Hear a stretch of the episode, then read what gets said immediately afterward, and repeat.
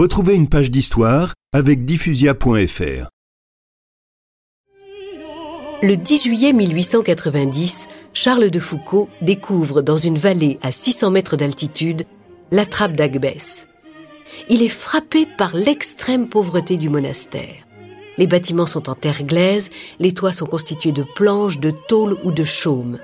Il y a là une vingtaine de moines et une quinzaine d'orphelins chrétiens de 5 à 15 ans, plus une douzaine d'ouvriers.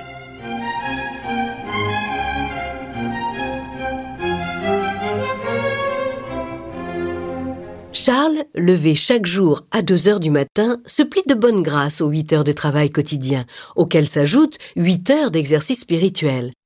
Et il trouve qu'il n'en fait pas assez. En août 1891, il tombe malade, il a les pieds déchirés. Le père supérieur, Don Polycarpe, lui donne un travail plus facile en lui confiant la gestion de la bibliothèque. Mais Charles ne s'y trouve pas assez pauvre. Son supérieur l'interpelle. Frère Marie-Albéric, je vous ordonne de vous reposer, et dorénavant freinez votre amour un peu exagéré pour les mortifications corporelles.